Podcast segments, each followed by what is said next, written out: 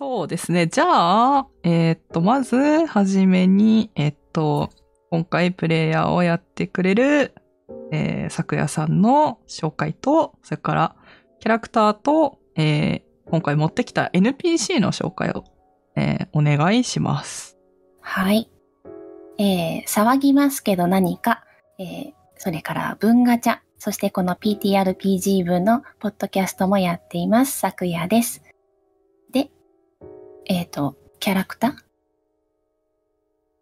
ですか？はいはいキャラで。はい。今日のキャラクターは、えー吉森東子ちゃん、16歳の高校生です。えーぽやぽやーっとしている人なんですけど、結構裏が重たくて、えーえーとね、幼い時に母を亡くしていて、父が再婚していて、えーママ母とその連れ子に疎まれているため、親元を出て一人暮らしをしています。運動は苦手ですが、手先は器用で書道部に入っています。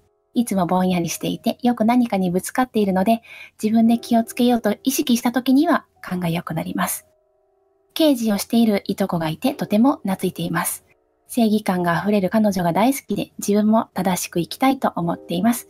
えー絵ではちょっと見づらいんですけど、赤いピアスをしていて、これは彼女からもらったものです。えっ、と、そのピアスをくれた今日の NPC が一条あきちゃんです。えっ、と、今までにレッドサインと片白に出ています。で、えーレッドサインの時は、えっ、と、あ、普段は刑事をしていて、巡査で交番に勤めています。子供が大好きで地域の小学生とよく話しています。怒ると広島弁が出るかもしれないっていう使ったことのない設定があります。で、以前、あ、そのレッドサインの時に都内某所の知らない家で目覚めたことがあって、その前1週間の記憶がなく、同じ場所にいた石垣さんと天草さんと天童さんに事情を尋ねたんですが、知らなくてもいいと言って教えてもらえませんでした。以来、毎日同じ夢を見るようになります。自分が自分を見下ろしていて、あなたが本物だからあなたが生きてと泣いている夢を見ています。はい。片白まででこんな感じです。はい。ありがとうございます。はーい。いやー、今日は私が、えー一条さんを預かって、NPC をやっていきたいと思います。はい。お願いします。あー、めちゃくちゃ緊張する。あきちゃんをよろしく。うー。トーコは、あきちゃんのことやっぱあきちゃんって呼んでるんですかね。はい、そうです。あきちゃん、あきちゃんって呼んでます。はいはい。わかりました。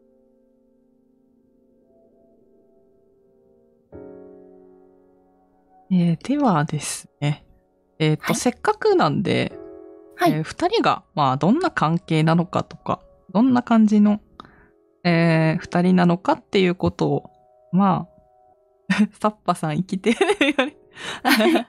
あの、二人がね、どういう感じで、まあ、仲良くしているのかっていうことを、えーっと、まあ、導入の前に、はい。ね、やっていけたらなとほい。思うんですが、はい。えーっと、そうだな。二人で出かけることとかそういうことってあるんですかね？ああ、そうですね。トーコが一人暮らしをしているので、うん、うん。その、ちょっとした買い物に付き合ったりとか、ニトリとか、はいはいはいなるほど、なるほど。はい。そうですね。じゃあまあ、えー、導入の前から始めていきたいと思います。えー、エモクロは TRPG 演奏始めていきます。お願いします。よろしくお願いします。はい。えー、そうだな。じゃあ、晴れた日に、えー、とうこさん家に、まあ、新しいベッドが一つ必要になった。はい。うーん。まあ、布団でもいいのだが、自分がベッドで寝てるのに、もう一人が布団なんてなんかちょっとな。そんな思いもあって、はい。まあせっかくだし、ベッドを買いに行くか、みたいなはい。感じで、えーっと、それだったら車があった方がいいんじゃない？みたいな。まあちょっとはい簡易で組み立てられそうなものを買いに行くために、えー一畳の車で、はい。えー何かしら、ニトリ的な、はい。ちょ、全然ニトリのな何もな名前出てこなかったな。に、えー行くところですかね。はい。まあ、お昼ご飯でも食べて、えー、最近新しい友達ができたんだって？うん。そうなの。すごくね、面白いんだよ。ああ、そうなんだ。うん。それはいいことね。うん。女の子からかってばっかりの男の子。ああ、そんな子がいるの？うん。素直になれないのかしらね。ねえ、しれーっとした顔でいじめるからね。守ってあげてるんだけど。ああ、そうなのね。でも、とこちゃんが、学校楽しそうでよかった。うん。そうだね。楽しいよ。うん。あ、そうだ。え、せっかくだし、新しいピアスも買うといいかもしれないね。本当？また買ってくれるの？うんもちろん。やった。これで今このつけてるやつ没収されても大丈夫。あ、学校にもつけて行ってるの？うん。つけてるよ。そうなんだ。それはちょっと、感心しないかな？えー、ダメ？うーん。そうね。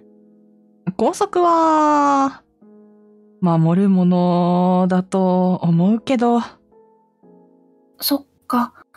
あきちゃん、正義だもんね。うん。わかった。じゃあ、学校の時だけ外す。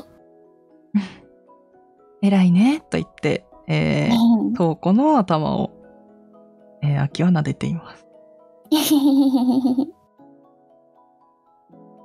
トウコちゃんのそういう素直なところはとっても素敵よ。そうかな。ん好きになってもらえるかな？好きになってもらいたい人がいるの？うん。いるよ。そうね。きっと大丈夫よ。大丈夫。うん。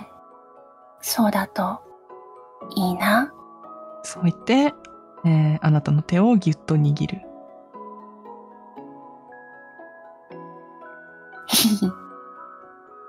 まあそう言いながら、えー買い物したりして。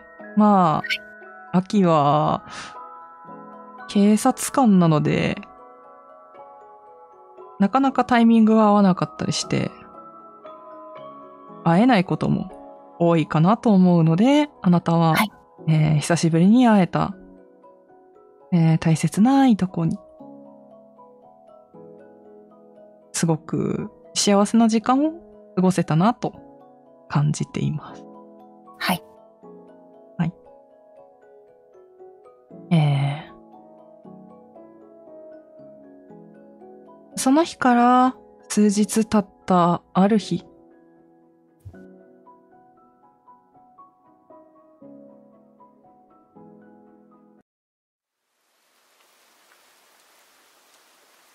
その日は朝から雨が降っていた。あなたがいつも通りの日常を過ごしていると、普段は連絡なんてしてこないはずの父親が、あなたに電話をかけてきた。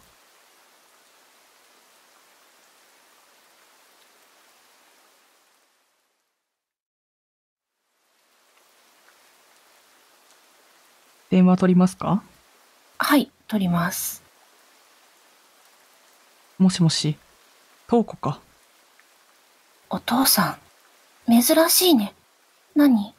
ああ驚かないで聞いてほしいんだが、うん。アキさんが亡くなったそうだ。えあきちゃんがなんでそれは、亡くなったという知らせを受けただけで、詳しいことはまだ、父さんにも分かってないんだ。どこに行けば会えるの？えー、あまりにも突然に、一条秋が死んだという知らせをあなたは受けた。秋の葬儀は、遺族の意向で、全火葬という葬式の前に仮装する方式で行うそうだ。そのため、彼女と対面できるのは、通夜である今夜のみらしい。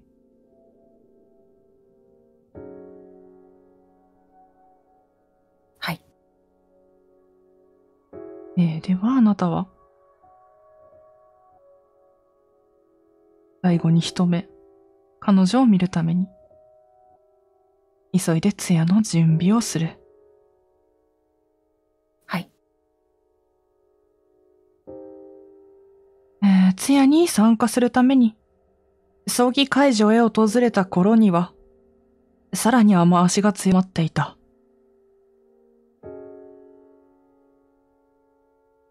雨が降る。雨が降る。空はどろりと、重く濁った雲で、覆い尽くされていた。ザーザーと騒がしく音を立てて、天から降り注ぐ雨は、行き交う人々の足元を静かに流れていく。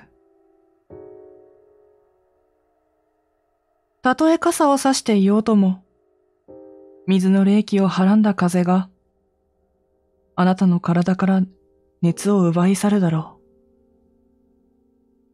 視線の先にあるのはまるで、濡れたような黒をまとった人々、喪服を着た参列者たちの姿だ。受付で記帳を済ませ、と顔を上げる。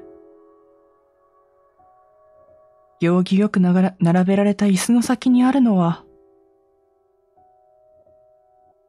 祭壇に掲げられた一条秋の遺影だ。色の抜けた写真に写るのは、あなたにも馴染み深く、彼女らしい表情そのものだった。あたりに漂う白檀の香りは、日本における死をぼんやりと想起させる。どこか現実感のないままに刻々と式は進み、あなたは促されるままに彼女の死体と対面することになる。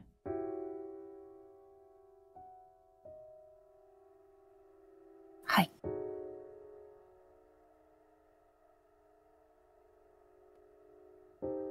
彼女と深いこう信仰があったあなたが間違えるはずがない。そこにいたのは確かにあなたの知る一条秋。その人であった。敷き詰められた物価に囲まれた彼女は静かに杉の中で横たわっている。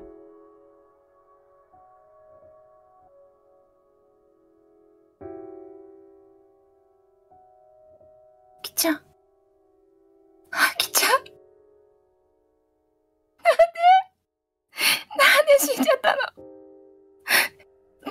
置いてって。ひどい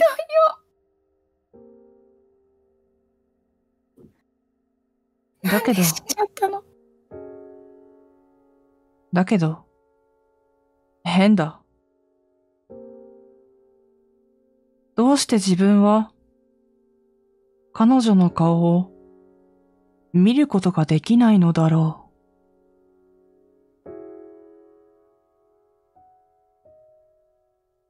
顔が見えない。これは一体誰なのだろう？涙で視界が歪んでいるわけでもない。無意識のうちに顔をそらしているわけでもない。急な死の知らせを受けたことによる精神的なものが原因などでもない。あなたの視線は確かにまっすぐ一条秋の顔へと注がれている。それでもあなたには彼女の顔が見えなかった。これが彼女との最後の対面になると理解しているにもかかわらず、あなたの隣で様々な表情を浮かべてきたその顔を全く知覚できないのだ。まるでインクが水で滲んだかのように、その顔がだけがぼんやりしていて認識できない。顔の滲んだこの死体が、一条秋であると、頭ではきちんと理解できているにもかかわらずだ。えー共鳴判定お願いします。はい。強度8、上昇1、共鳴感情は同型かっこ理想です。はい。一致してないですね。はい。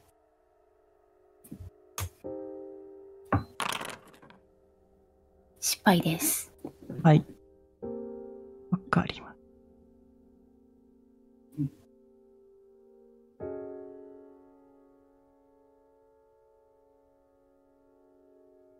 彼女の死に直面したあなたの心に強く響いてくる感情がある。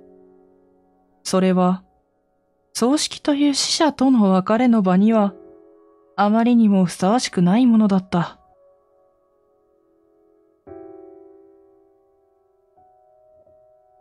ましてや、不思議と顔が見えないような死体に抱くようなものではない。にもかかわらず、あなたの心に響いてくるのは紛れもない。同型の感情だ。死を遂げた、一条秋への強い、強い、憧れの感情。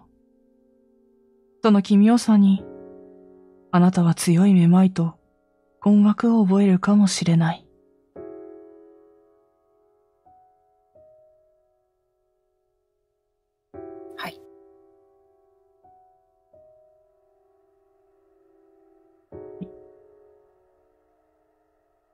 どれだけの時間、棺の前に立っていたのだろうか。気がつけば、葬儀会場からはほとんど参列者がいなくなっていた。すでに帰宅していたり、通夜振る舞いの席に移動している者もいるようだ。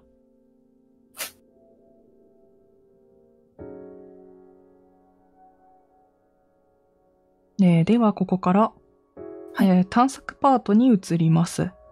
はい。この場にあるのは、一条秋の死体と、それから、えーこの会場にまだ数人残っている、彼女の知り合い、それから、親族、えー遺族ですかね、がはい。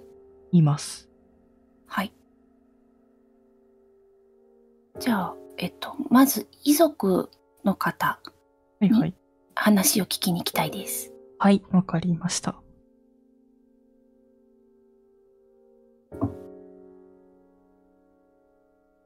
あの、おばさんがいるはずなんですけど、そうですね。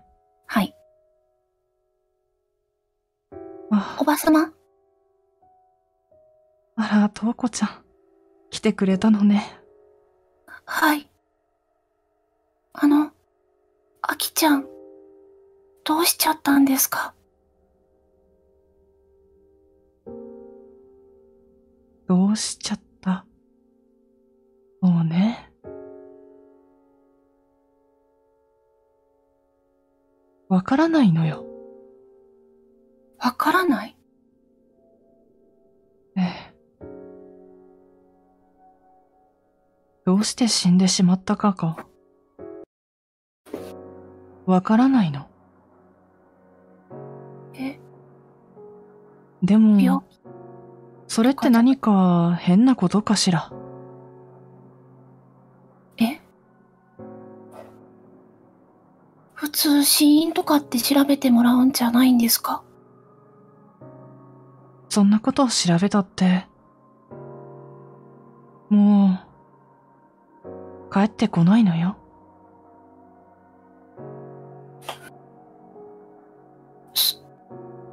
はい。わかりました。お子ちゃんも、信じられないかもしれないし、今は受け入れられないかもしれないけど、確かに、秋は、死んでしまったの。はい。ありがとうございます。ええ。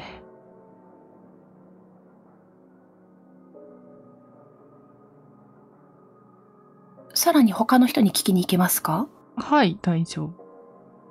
じゃあ、えっと、ちょっと変だなと思いながら、お仕事先の人？でしたっけ？知り合い？はいはいはいはい。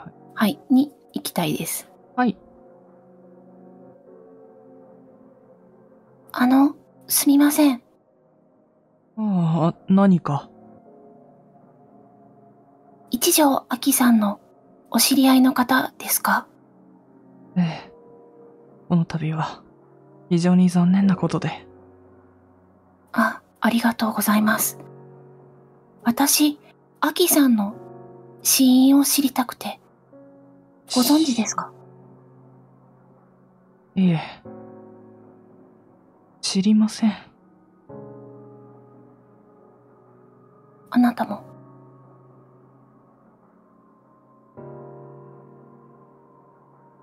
そうですか。ええ。知ったところで、彼女はも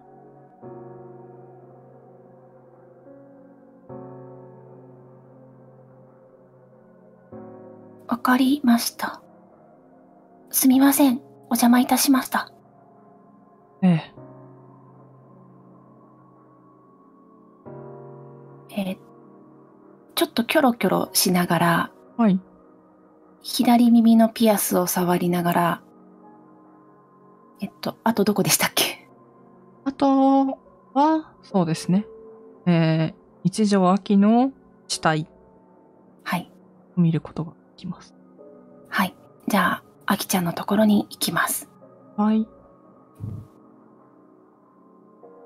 では、そうだな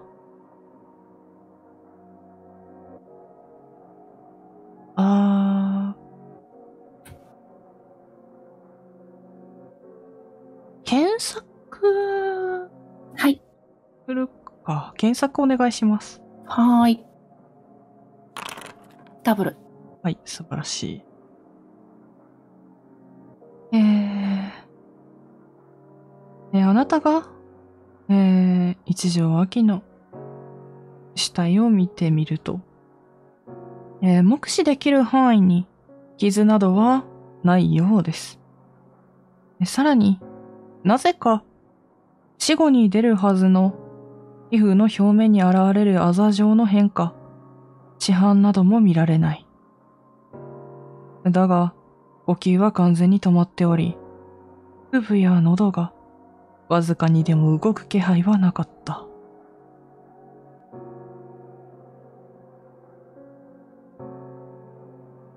あきちゃん。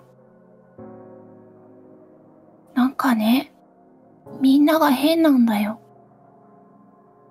あきちゃんの死因、どうでもいいみたいなこと言うの。こんなの変だよね。あきちゃんのお顔が見えないのも変だし。死んでないんじゃないのかな、あきちゃん。どっかにいるんじゃないのかな。それなら、絶対探すから。私が探すから。あなたはそう言って、彼女の手に触れるかもしれません。はい。外気にさらされている手は、触れてみれば固く硬直しており、背筋がゾッとするような冷たさが伝わってくる。その冷たさは、氷や鉄などとはまるで違う。生命が失われたことのみを淡々と伝えてくるような、忌避すべき温度だった。はい。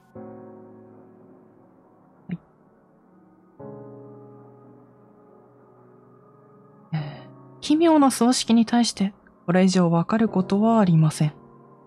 はい。どちらにせよ、夜が更けてくれば、あなたは葬儀会場を後にすることになるでしょはえー、このまま、えー、そうですね。ああ。えー、翌日、仮装の場に訪れたとしても、相変わらず、彼女の顔は水で滲んだように見えないし、仮装されるこことを止めることもできない。仮装が済み、遺骨となった彼女を確認したところで、死した相手に対して、もはやあなたにできることなどないのだ。うん。えー、そのまま、1ヶ月後まで飛びます。はい。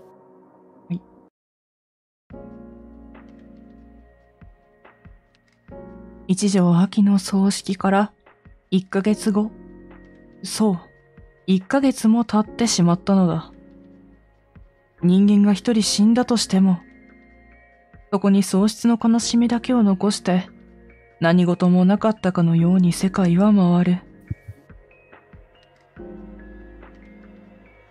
彼女が受け持っていた社会の枠組みは、1ヶ月かけて別のものへと受け渡され、彼女と関わることなく、その役割は別の者の手によって果たされていく。葬儀に参列した者のほとんどが、一条秋の死を受け入れ、前へ進み始めていた。そう。彼女の最後の顔が見えなかったあなた以外は、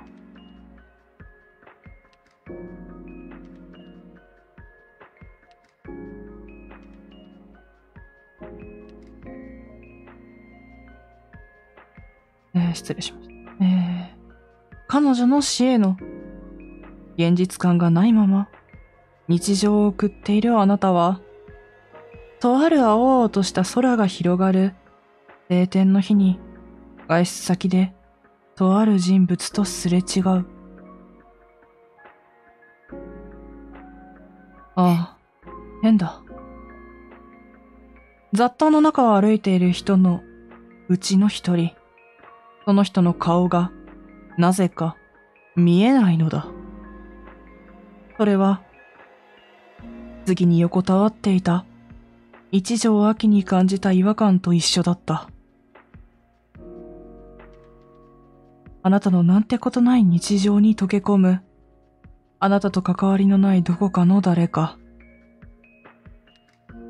あなたはその誰かの顔を見たことがないし、これまでの人生でこれっぽっちも関わったこともない。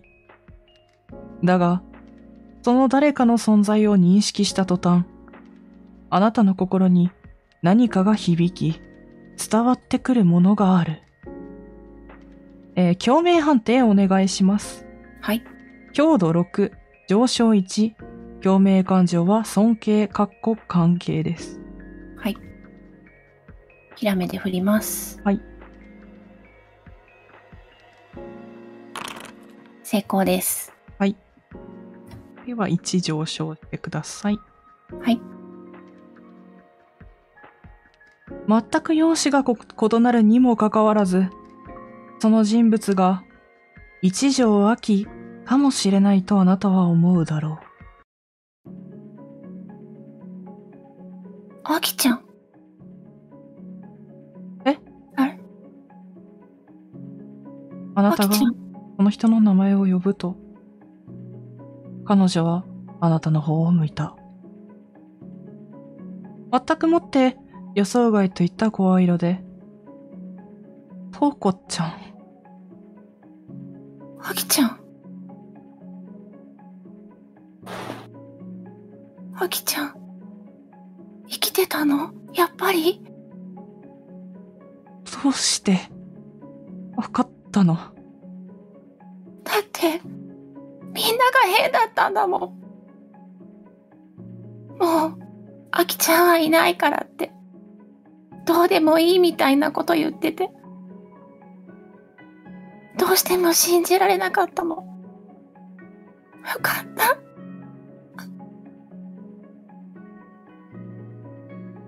少し、あ、話そうか。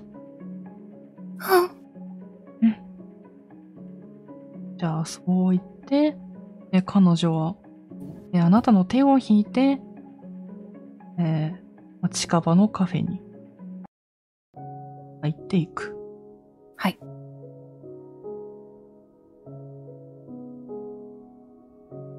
まさか、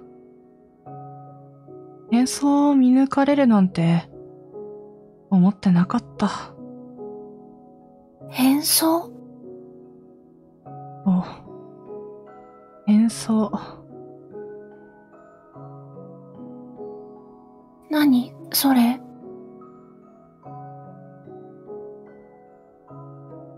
私、演奏したの。演奏じゃなくて、変な葬式って書いて変装。そんなに心配しなくても、本当に死んだわけじゃないのよ。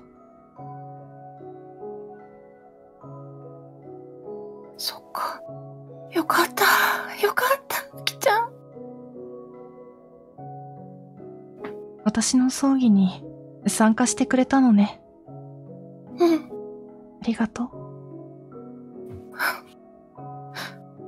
びっくりしちゃったよ。でも、なんでいなくなっちゃったの？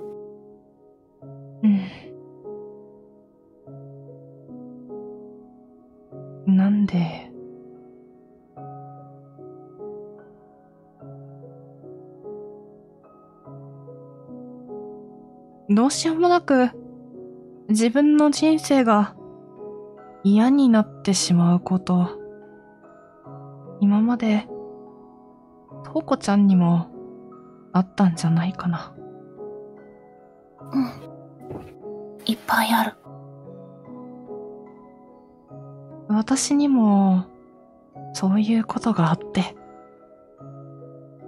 そんな時に、演奏を知って、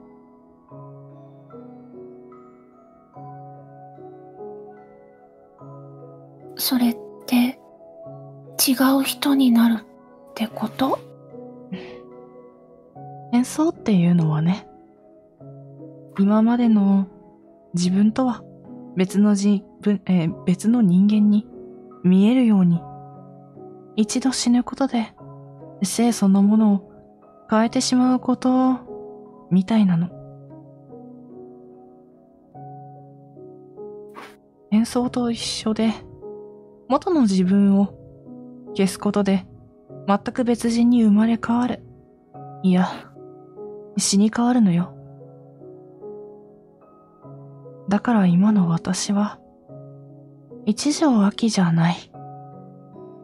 名前、性格、容姿、職業、年齢、それから、精神状態や人間関係も全部、自分の望んだ姿に変装したの。そんなに嫌なことがあったの？うん。そう、ね。あ、でも、変装はね、一時的なものであって、元に戻る方法もあるのよ。え、じゃあ、戻ってよ。うん。四十九日内に演奏を解く蘇りっていうものをすれば元の自分に戻れるらしいの。だって、アキちゃんがいなかったら、誰も私のこと愛してくれない。そんなおこと。父さんも、お母さんも、弟も。みんな私のこと愛してくれない。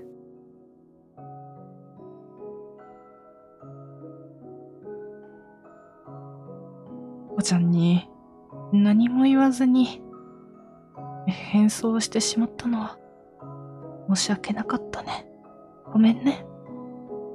えそう言ってあなたの頭を撫でます。だけどね、ちょっと申し訳ないんだけど、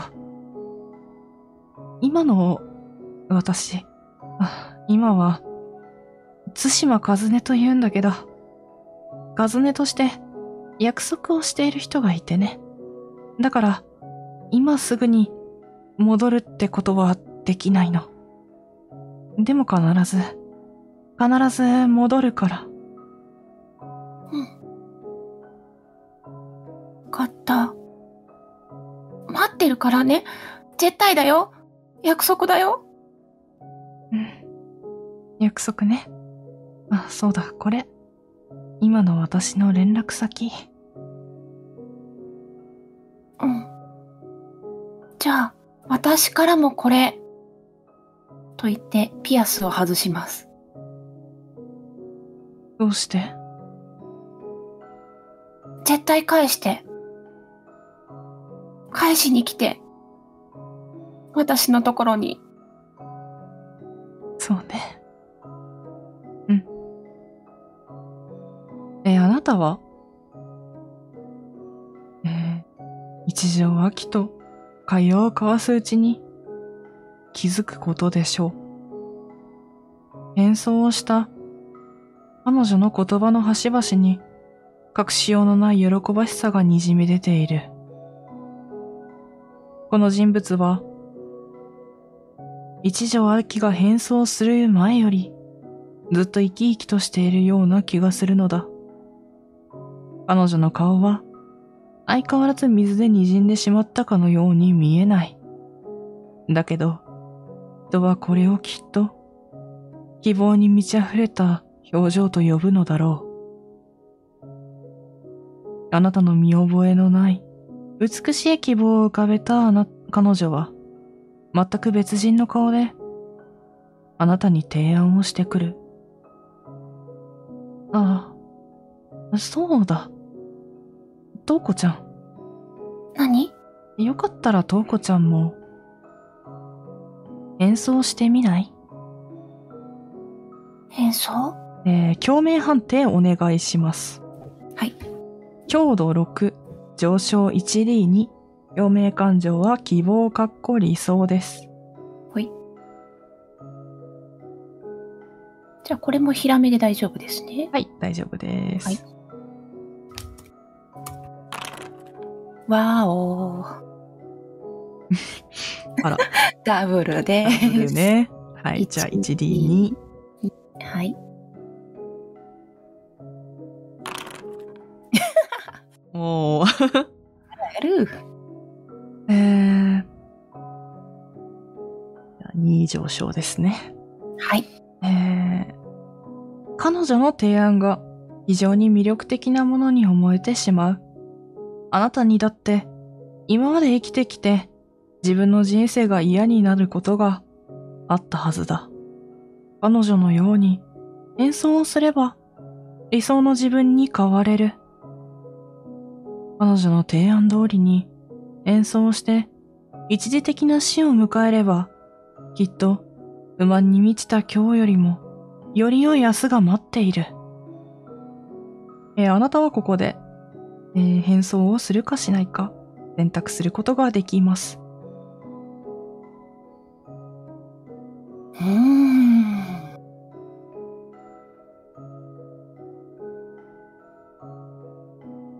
します。なるほど。変装したら、アキちゃんみたいな赤になれる？赤？うん。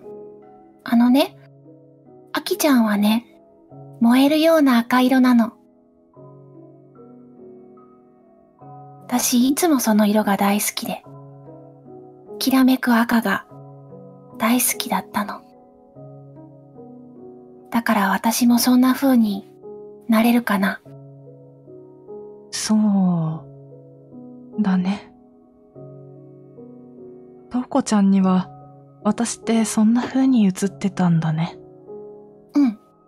演奏すれば、容姿も、職業も年齢も、精神状態や人間関係も全部、自分の望んだものになれるから。そうなりたいと、とうこちゃんが望むなら、なることができるんだと思うよ。そっか。同じ高校生でもいいの？うん。いいと思う。けど、そうだね。ん？詳しいことは、え変装してくれる葬儀会社があるから、そこに行って聞いてみた方がいいかな。わかった。どこに行けばいいの？ああ、今日は雨が降ってないから。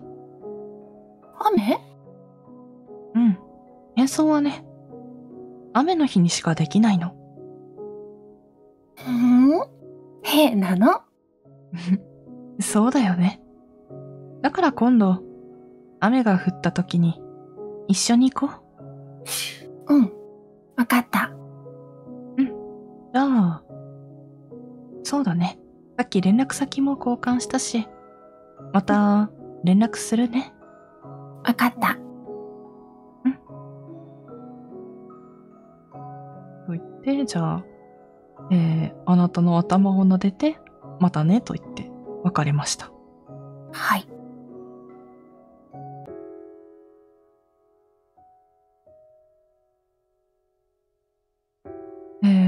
後日。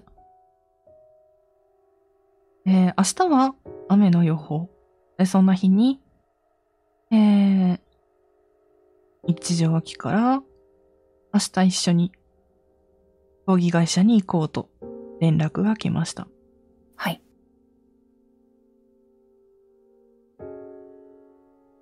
えー、そじゃあ、あ、はい、はいどうぞ。ごめんなさい。どこに行けばいいの？そうだね。えー、とうこちゃんちの公園に集合しよう。そこから一緒に行こわかった。預けてるピアス持ってきてね。う。うん。わかったよ。うん。えー、そう言って次の日。あなたたちは、えー、葬儀会社に行くために、一度公園に集まりました。はい。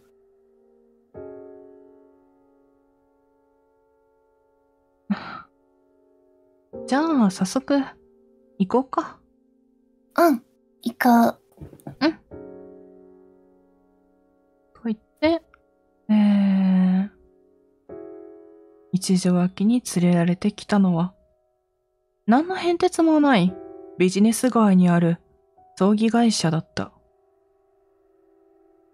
希望葬儀社と書かれた看板が掲げられており、作り自体は一般的な葬儀会社と変わらないように見える。中に入ると、これまた、どこにでもいるような喪服のスタッフが、おや、個人様でいらっしゃいますね。と、一条秋を呼ぶ。私は、演奏専門スタッフの霧雨と申します。個人様とご一緒ということは、演奏について詳しくお聞きになりたいのでしょうか。はい。そうです。かしこまりました。ではこちらにどうぞ。はーい。えーそう言ってあなたたちは、社内の応接室へと案内されます。変装とは死者を黄泉へと送る儀式であり、葬儀の一種です。四十九日の時間をかけて、変装前の個人様を弔うことで、個人様の変装前の生は完全なる死を迎えることになります。完全なる死とは、誰の記憶からも失われてしまうことです。もちろん、変装をされた個人様自身も例外ではありません。え？完全なる死とは言いましても、個人様の死は、戸籍上や公式的な記録としては残ります。ただ、誰からもその存在を思い出されないだけですね。そっか。誰も私のこと知らなくなっちゃうんだ。はい、そうでございます。それはアキちゃんも？そうですね。今回は、個人様の紹介ということもありましたので、特別に、あなた様が望むのであれば、個人様との縁も演奏させていただきます。あ、うんうん。アキちゃんのことは忘れないの？アキちゃんだけ覚えててくれればいいの。それはダメ難しいことでございますね。あなた様自身も自分のことを忘れてしまいますから、そもそも、ごめんなさい。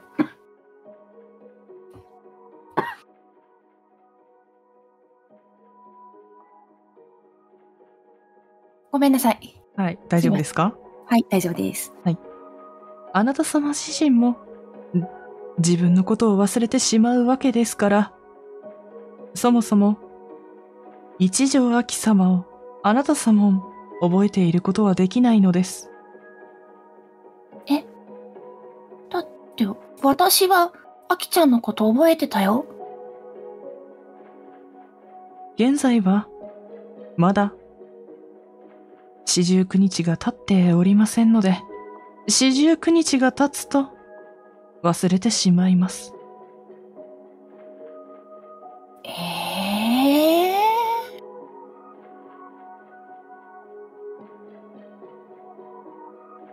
忘れられないように努力することぐらいはできますか？努力したところで、これは抗えないものです。大変申し訳ありませんが、今、アキちゃんが四十九日を迎えたら、覚えてる私も忘れちゃうの？さようでございますね。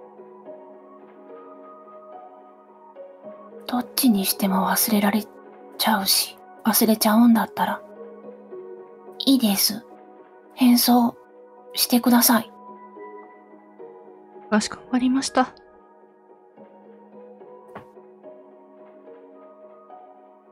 それから、変装をした場合、元の性に戻りたくなることもあるかと思われます。その場合は、蘇りというものを行うことになります。はい。四十九日以内の雨の日であれば、いつでも蘇りは可能です。うん。周囲の人々は多少なりとも、久しぶりに顔を見たなどと驚かれるかもしれませんが、そう時間をかけずに演奏前の生へと戻ることができます。特に後遺症などはございません。わかりました。お願いします。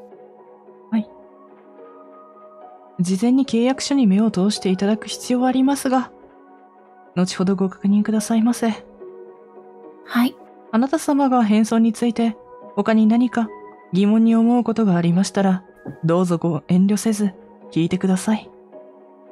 はい。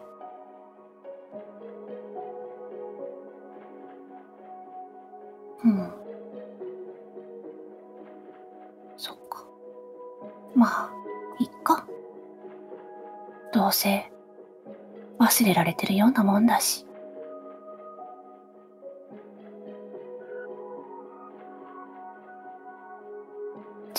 お願いします。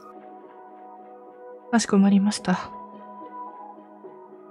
では、こちらが、契約書となります。えー、そう言って、えー、あなたに、えー、契約書を渡してくるのですが、はい。契約書に書いていただく内容は、どうぞあなた様のご自由に。基本的には、思い通りの人間に変装できます。ただし、一つだけ異例がありまして、はい。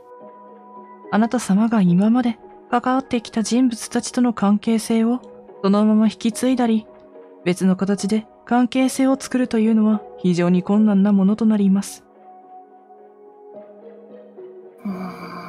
特に、あなた様のように変装を行った人物に対して表明してしまうものであれば、なおさら難しいです。あなた様は別の人間に生まれ変わる、いえ、死に変わるわけですから、以前のあなた様を連想させてしまう人物や関連づけてしまう人物は演奏においての大きな危険要因となります。ですので、以前の関係性を引き継げる可能性は極めて低く、ほぼほぼ可能なものと思ってください。え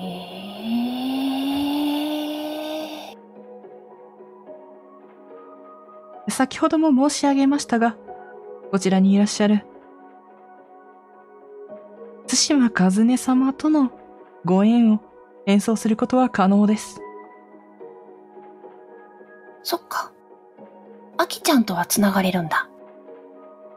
うん。一条秋というか、今の私は、うん。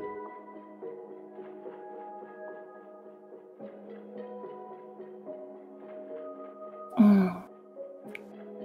あきちゃんじゃなくて、かずねちゃんってこと？そういうことになるね。うん。いいよ。あきちゃんはあきちゃんだもん。そっか。私の憧れであることに変わりはないから。うん。ありがとう。えー、そう。では、えー、霧雨が。契約書をあなたに渡してきます。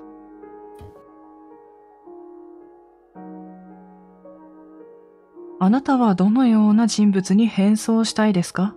どんな人物でも構いません。ご自分の理想の人物を書き出してください。それは一体なぜですか？きちんとした理由を明記していただくことで、より理想に近い変装が行えます。あ、NPC 様になっていますが、えー、津島和音様との理想の関係はありますか？今回は、和音様からのご紹介でしたので、特別に和音様とも縁を変装させていただきます。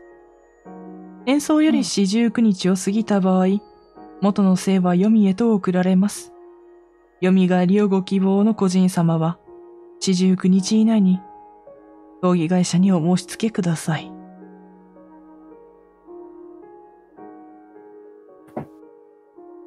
えー、っと。かずねちゃんとは絶対繋がってる。いとこ。いとこでございますか？なるほど。かしこまりました。理想の人か。あきちゃんみたいな燃える赤の人。正義感に溢れて、正しくて、人の助けになって、みんなに愛されてる人。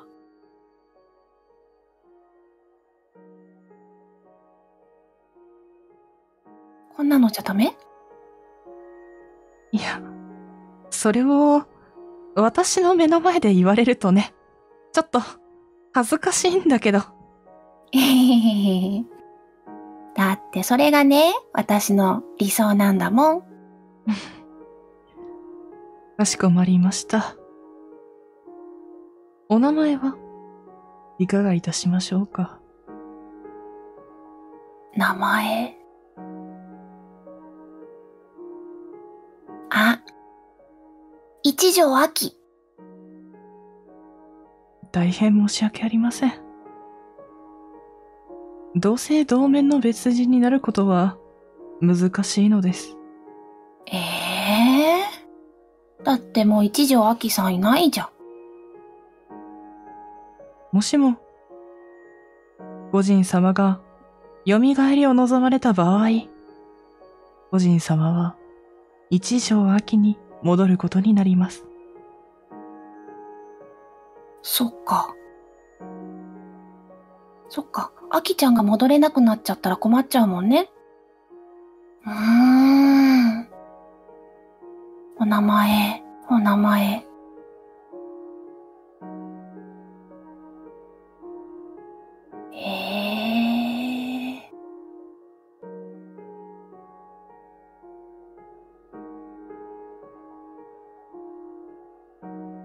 って、本当に待って。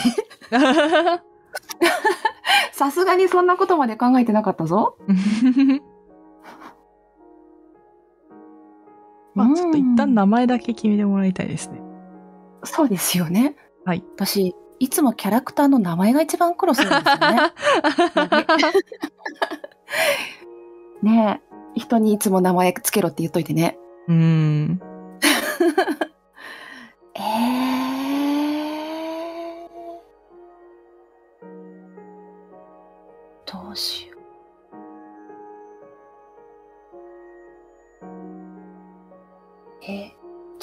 待って。マジでなんかないか。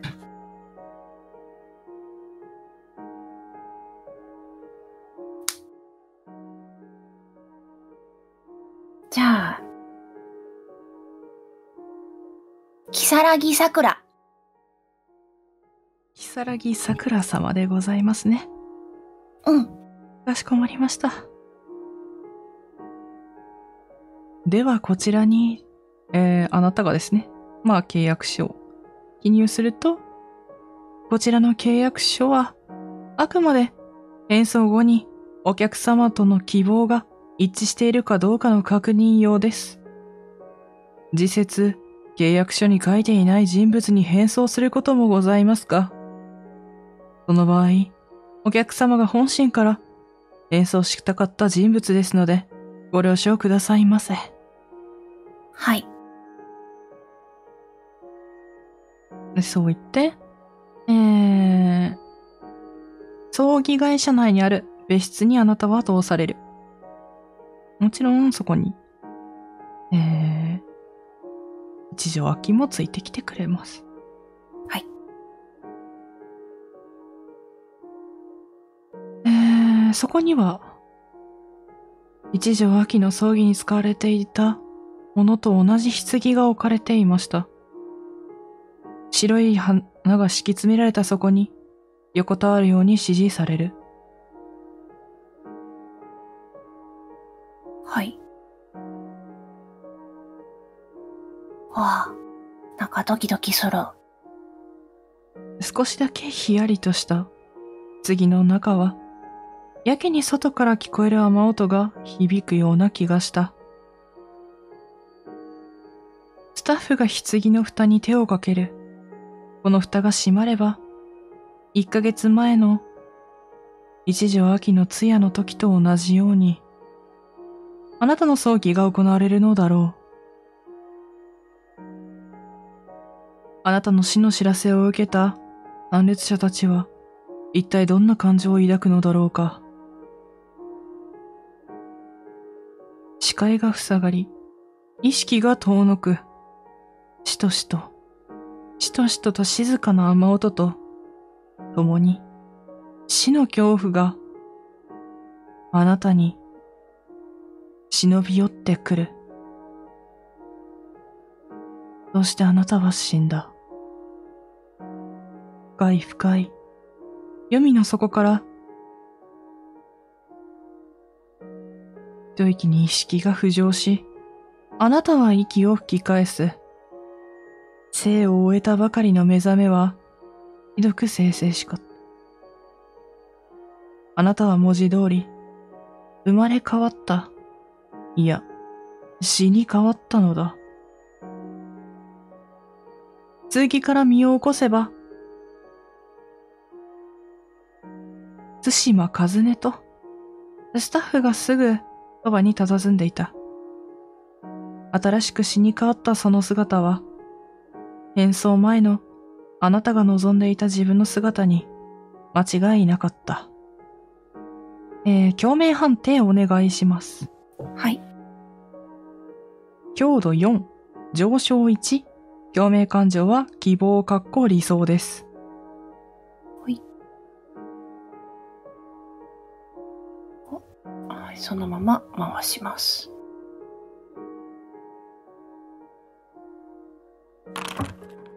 成功です。成功。成功ですんだ。成功です。成功ですんだな。めちゃくちゃ7出てる。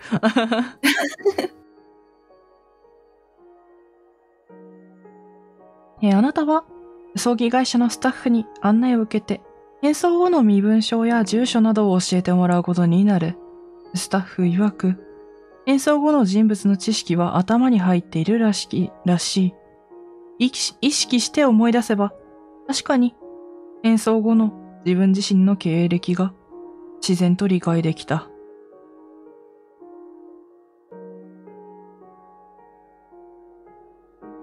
うん。じゃあ、この家に行けばいいのかな？いうことになるね。ここから先は、あなたは時間が来るまでに存分に変装後の性を楽しむことができる。もちろん、変装したままで、以前のあなたの関係者に会いに行くことも可能だ。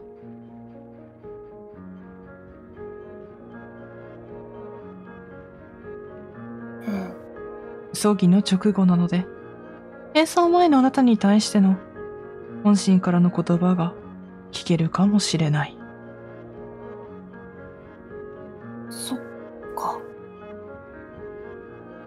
じゃあ、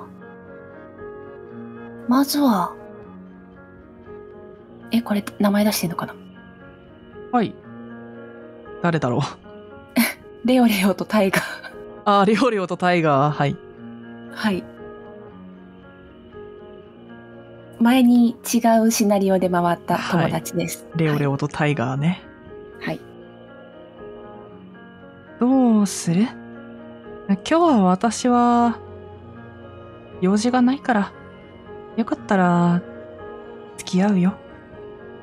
本当？やったさくらちゃん。ね、えへへ。なんか、ちょっと照れちゃうね。そうね。うん、せっかくだし、私のことは、あずねちゃんって呼んでくれる？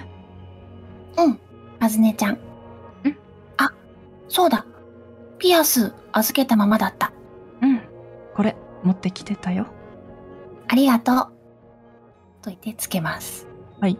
では、えー、一応、変装中について、えー、変装した共鳴者は、えー、理想の名前、性格、容姿、性別、年齢、職業、血筋、才能、人間関係、精神状態、トラウマの解消なども含む、など、すべてをあなたが望んだ通りの性として手に入れることができます。なお、えー、まあ、同性同名の別人になることはできません。はい。まあ、ちょっと今回は、えー、一条秋の名前も、えー、ちょっと使えないということにさせてもらいました。はい。えー、変装したことで、えー、人格や、えー、性格自体は理想のそのものになっているのですが、えー、四十九日が経つ前は変装する前のえー、吉森東子としての記憶や感情自体を覚えています。はい。まあそのため、シナリオ中の選択や言動などのロールプレイは、えー、変装前と変装後、どちらを基準にするかは、えー、昨夜さんに委ねます。はい。多分本人はそう、自分が嫌いなわけではなくて、うん、周りを自変えたい。振り向く環境が嫌いなだけなので、はいはい。はい。じゃあ、そうですね。葬儀会場に、葬儀かな？葬儀後になるのかな？はい。えー、会いに行ってみますか。はい。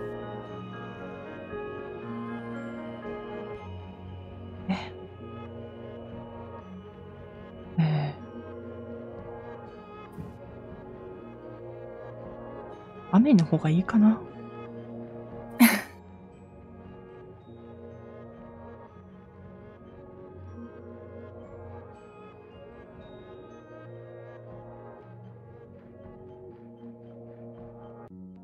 じゃあ、葬儀会場の近くですか？はい。はい。行って、パパッと周りを見渡してみます。えー、そうですね。あなたの見知った学生服を着た人間が3人はい。いますね。3人ということは、男の子が2人と女の子が1人ですね。はい。はい。来ています。こそーっと寄ってってみます。はい。女の子はしきりに泣き声を上げて泣いている。どうしてですか？どうして？こんなのって悲しいです。これからもっとたくさん遊ぶ予定だったのに。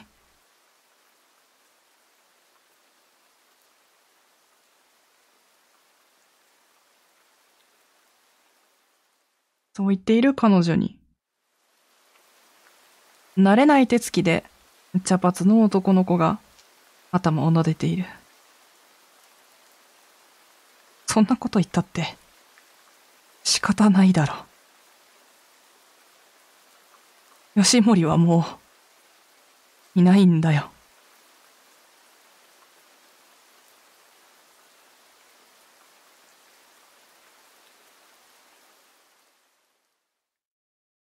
それに対して、黒髪の男の子が、そう、だよな。俺たちには、どうすることも、できないよな。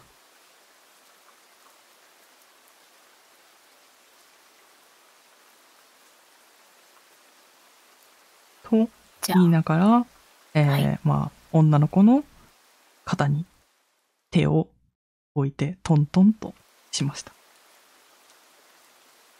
じゃあまたこそーっと離れて、はい。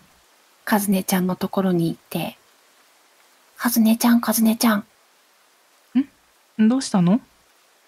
これ結構えぐいね。うーん。そう、ね。私は、葬儀会場に来る勇気はなかったから、来れなかった。そっか。うん。じゃあ、ちょっとお父さんとこにも行ってくる。うん。わかった。私はここで待ってるね。と言って、お父さんのところに行きます。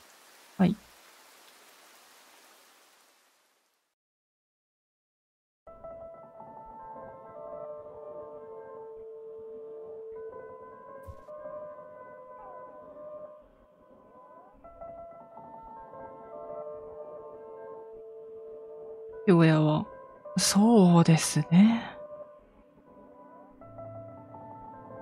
家族と共に、そこにいます。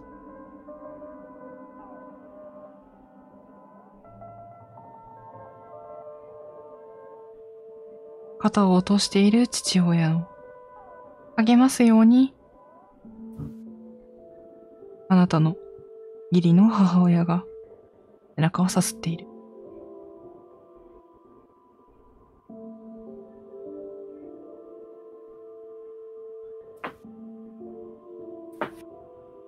父さん、落ち込むんだ。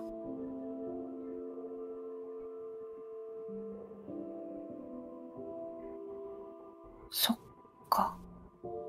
落ち込むんだ。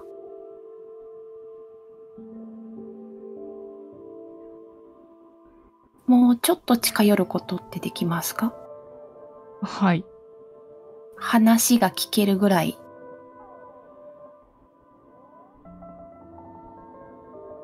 こんなことになるなら、もっと、あの子の話を、ちゃんと聞いて。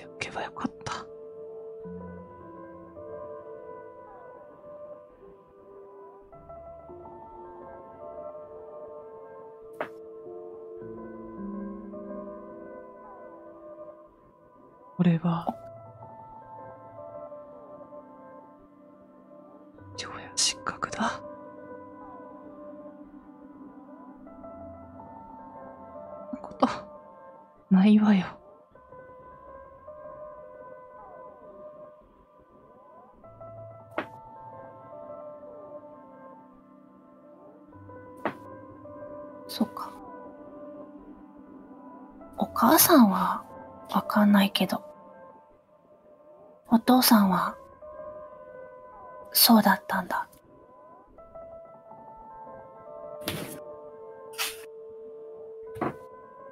そっと離れます。はい。で、また、かずねちゃんのとこに行きます。かずねちゃん、かずねちゃん、うん。何？お父さんがね、うん。反省してた。おう。なんだ？だってさ、うん。かずねちゃんが、私を一人暮らしに誘ってくれて、家を出るよって言った時も、何にも言ってくれなかったお父さんだよ。そうだね。父親失格だだって。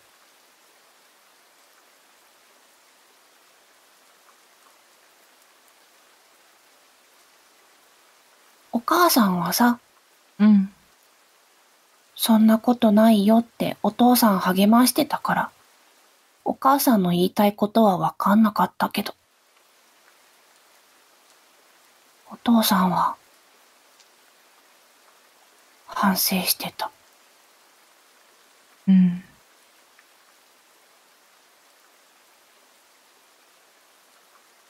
ねえ、かずねちゃん、何？かずねちゃんも、こんな寂しい思いしたの？ん？かずねちゃんも、他の別れたくない人と別れるの、寂しくなかったの？そう。だね。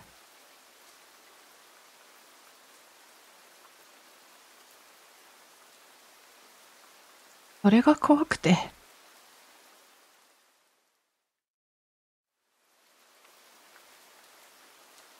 私は見に来れなかったから。今まで、そうだね。とうこちゃんのお母さんを亡くしてしまったとき、すごく辛かった。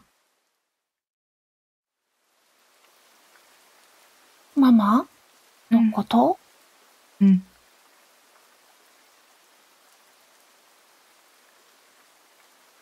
うん。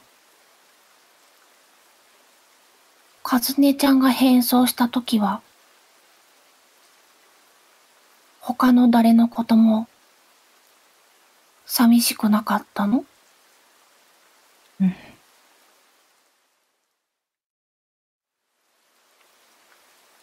私は。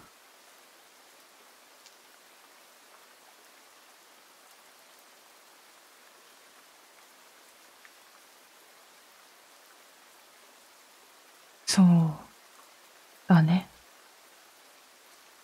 寂しくなかったと言ったら嘘になるかな。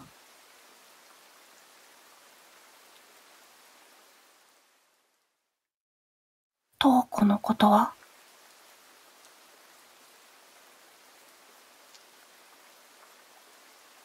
とうこちゃんが、悲しんでる姿を、見れる自信はなかった。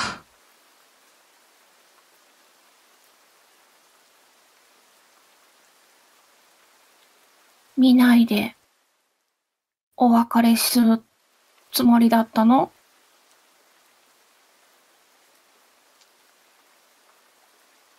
そうは言っても、軽装して、元に戻ることができるから。確かに、一時的に、悲しい気持ちを、多くの人に、与えてしまうかもしれないけど、蘇りすれば、それも忘れてしまう。なかったことになる。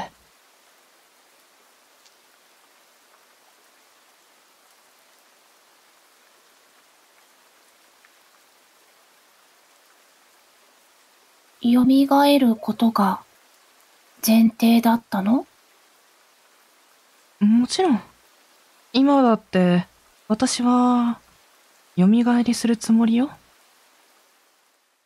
そうなの？そう、言ったのに。だってさ、どっか行っちゃいそうだったんだもん。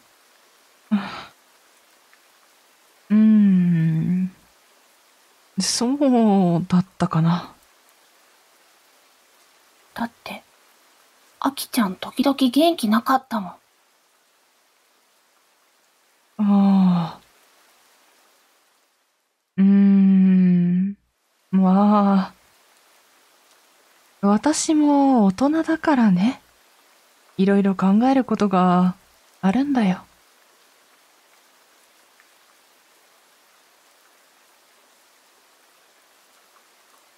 あのね、うん。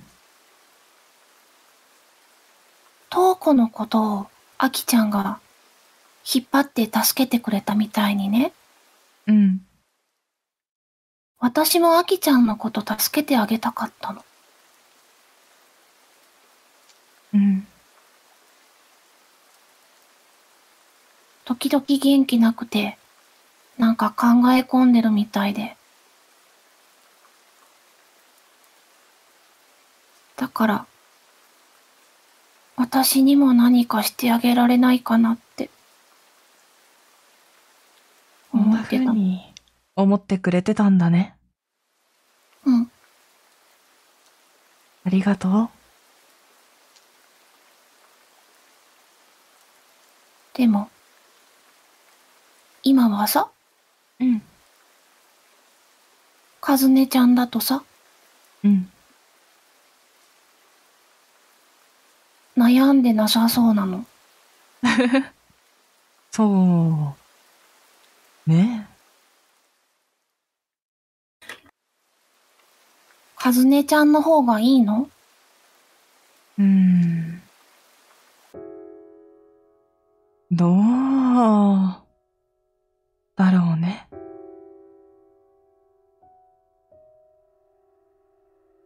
かずねちゃんになったら、支えてくれる人がいるの？うーん。支えてくれる人か。そういうわけじゃないけどな。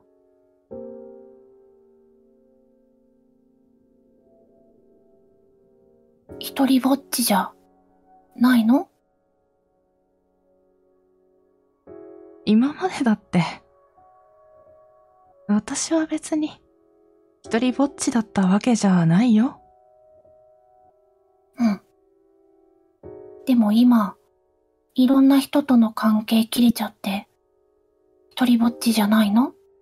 ああ、それは、もちろん、カズネとしての、周りの人との人間関係とかはあるからね。知り合いもいるし、友人もいるよ。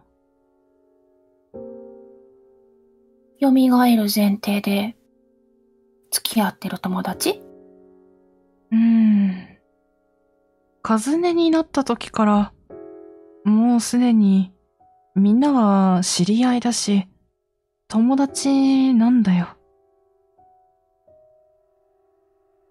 トウコちゃんも、さくらちゃんになったから、さくらちゃんとしての友達？それから、お父さんやお母さんもいるんだよ。桜のお父さんとお母さんがいるの？うん。思い出してみてごらん。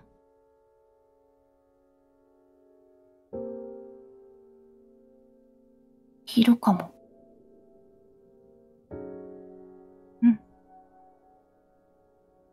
そうだ。さくらちゃんは、門限とか、ないの？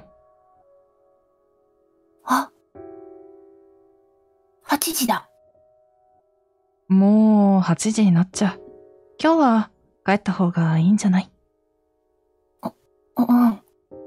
帰って大丈夫なのかな？大丈夫だよ。わかった。じゃあ、かずねちゃん、また連絡するね。ああ、家まで送っていくよ。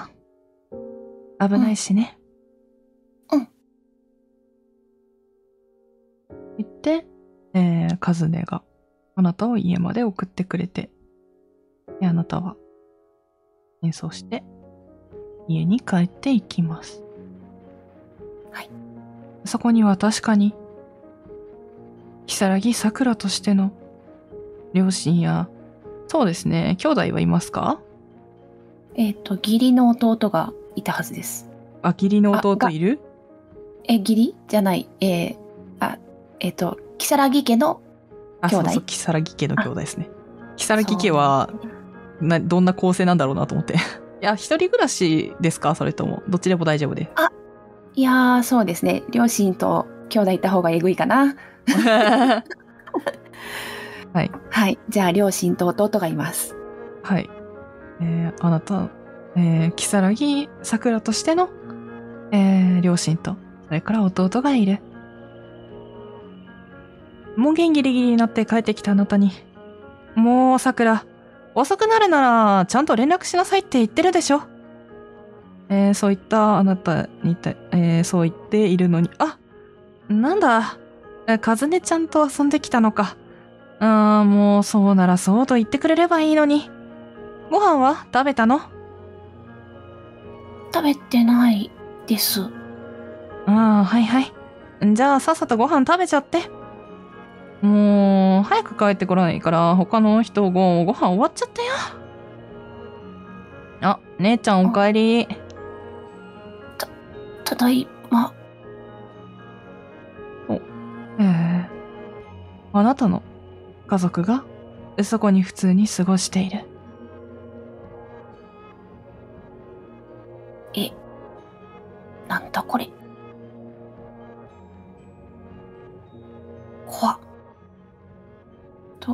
ながらご飯を食べます。はい。怖っと思うんですけど、えーあなたは頭でよく考えてみると確かに、えー自分はこのような生活をしてきたのではないかというふうにも思う。はい。じゃあ、頭の中で、これは、かずねちゃんがニッコニコなわけだと思います。はい。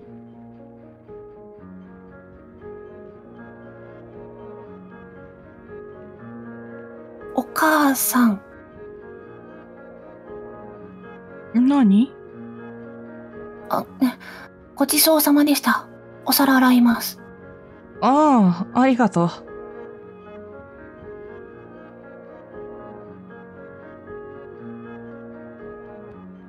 お母さん、うーん、何？うん。なんでもない。うん？今日の桜変ね。なんか、何？かすねちゃんとなんか変なことでもしてきたの？仲がいいのはいいことだけど、あんまり、うん、変なことするのはやめてよ。変なことね。わかった。うん、まあ、かずねちゃんのことは、ちゃんとしてる人だと思ってるから、心配はしてないけどね。うん。大丈夫。えー、そのようにしてあなたが、えー、演奏をしたままで、えー数日、えー過ごします。はい。えー、とある日、あなたが外を歩いているときに、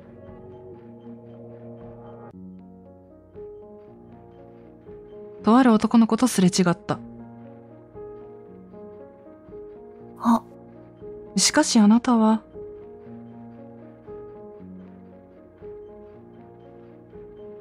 今のあなたは、その人にとって、顔も知らぬどこかの誰かだった。それはたった一瞬の開口だったので、その詳細な表情は確認できなかった。このまま演奏を続ければきっと、この関係者にとって、吉森東子は本当の死人になる。誰からも忘れられ、過去のものになる。えー、共鳴判定お願いします。はい。強度4、上昇1、共鳴感情は孤独、かっこ傷です。はい。ルーツ一致です。はい。あ、ルーツじゃないですね。あ、違う？完全一致じゃないかな？ルー、ん？あ、そっかそっか。ルーツも完全一致だと完全一致になるんですね。はい、そうです了。解です。うわぁ、きついな。うわー、あ、ダブル、ダブルだ。すげえ。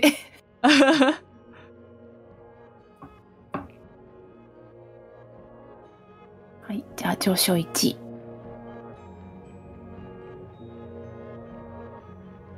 あなたは急に、この世界に一人、取り残されたかのような気分になる。果たして、演奏する前の自分の性は、どんなものだっただろうか。このまま、四十九日が経てば、誰もが、あなたという一人の人間を、吉森東子という人間を忘れ去る。そしてそれは、自分も例外ではない。それが完全な死ということなのだ。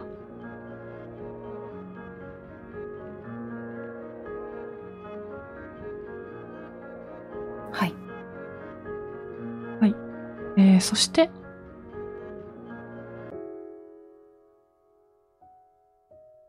えー、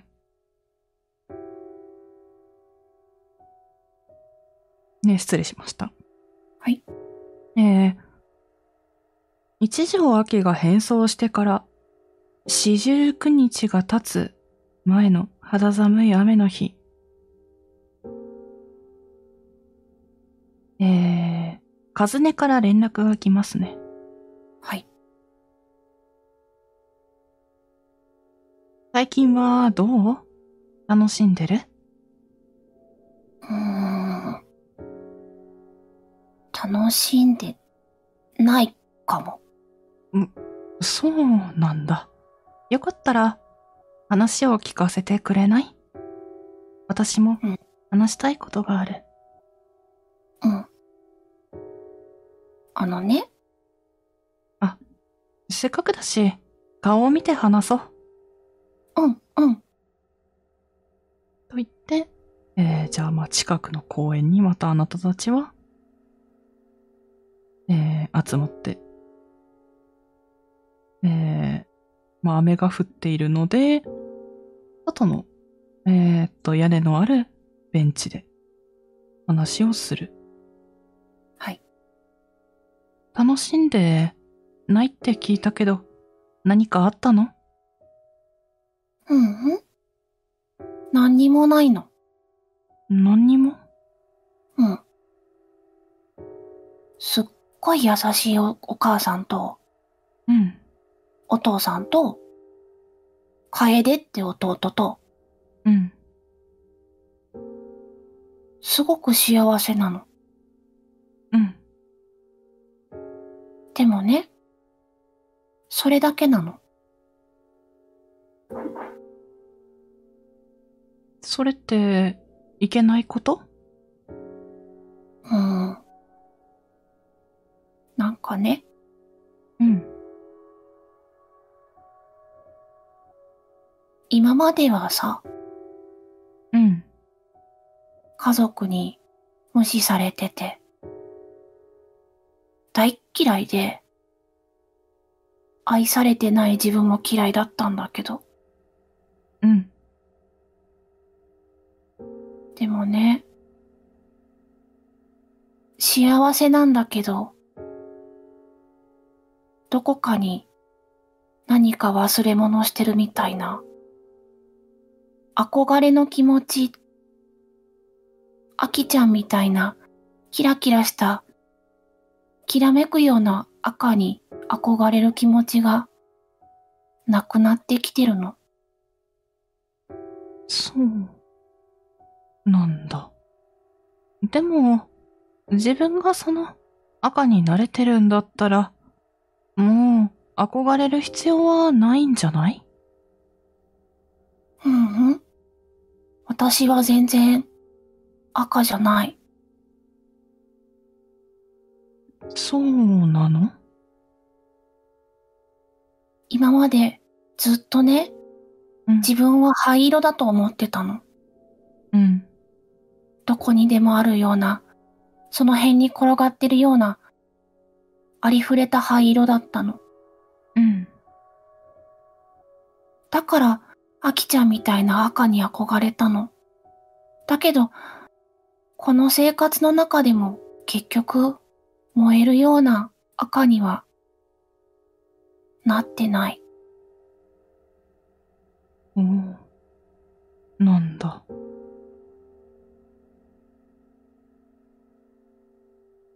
うん。私はね、うん。もう四十九日になる。変装した直後は、ちゃんと四十九日以内に変装をやめなければいけないって思っていたの。うん。だけど、こうやって理想の人物になったからわかる。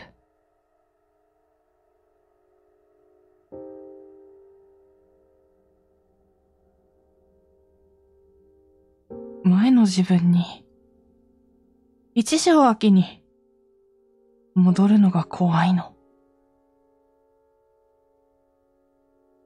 明日だよね？うん。今、雨だよね？うん。ねえ。あきちゃん、一緒に戻ろう。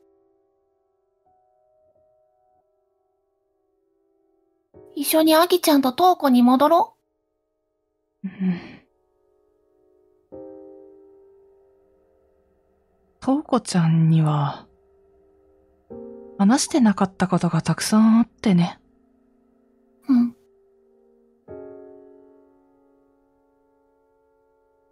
私、どうやら、誰かを犠牲にして、生き残ったみたいなの。え？誰かを？うん。でもその人が、誰なのかはわからない。でも、誰かを犠牲にして、生き残るって、私の正義に反してるんだよ。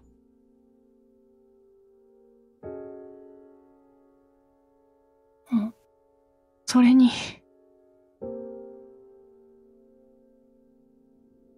ある人の人生を左右する決断を、私がした。それも、その子にとって、正しいことだったかどうか、本当に、わからなくて。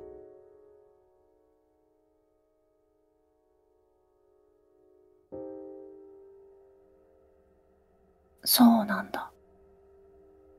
トウコちゃんも言ってくれてたけど、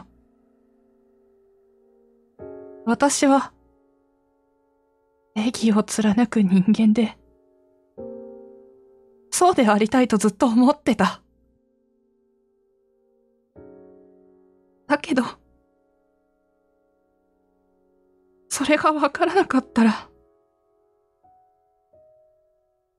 知女は気として生きていくのが怖いの。前の自分に戻ったら、また、また、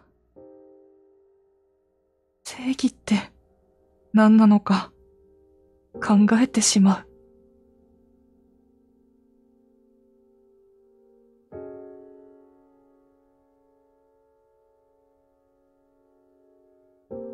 かずねちゃんになったらさ、うん。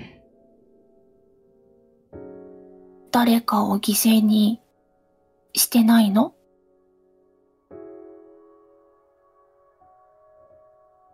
対馬和音自体は、そういう人生は今までは歩んできてない。それに仕事だって、警察官を辞めた。ただの会社員をやってる。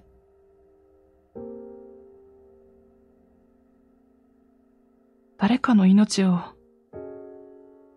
預かるかもしれない仕事をするのが怖くて。わかってるんだよ。これは本当の私の人生じゃない。戻るべきだとも思ってる。でも、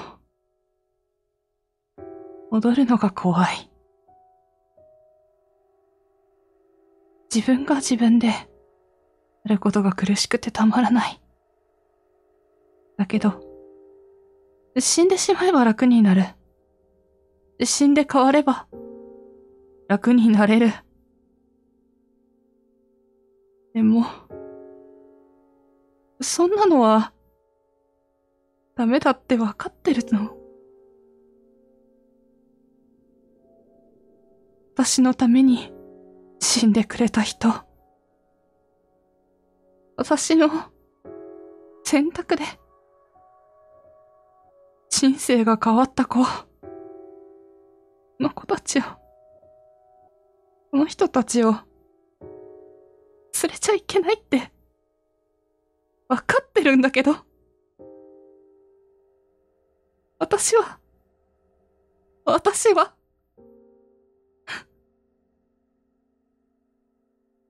顔を上げた彼女は、苦しそうな声色で、あなたに聞いてくる。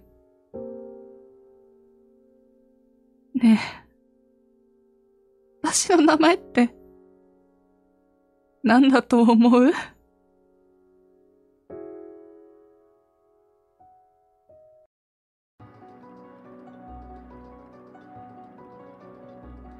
見つめた顔を両手でパチンと挟みます。あきちゃんに決まってんでしょ？そう。そう。だよね。相変わらず、あ、ごめんなさい。どうぞどうぞ。続けてください。あのさ、あきちゃんはさ、誰かを犠牲にしたのかもしれないけどさ、誰かの選択を惑わせちゃったかもしれないけどさ、カズネちゃんになったらそれなくなるの？違うでしょ？忘れるだけじゃん。アキちゃんの心臓はずっと動いてんでしょ？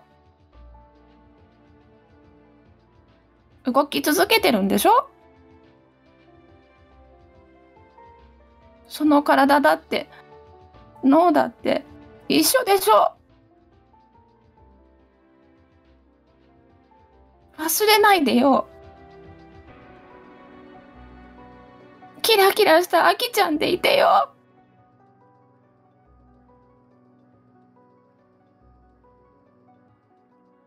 相変わらず、彼女の顔は見えない。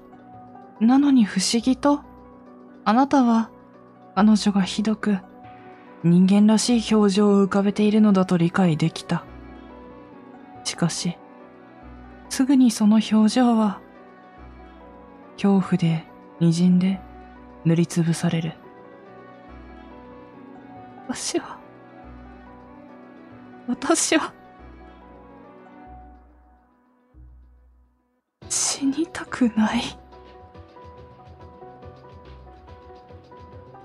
演奏をやめて、蘇るってことは、今の理想の自分は死ぬってことでしょう。でも、どっちが本当の私なの？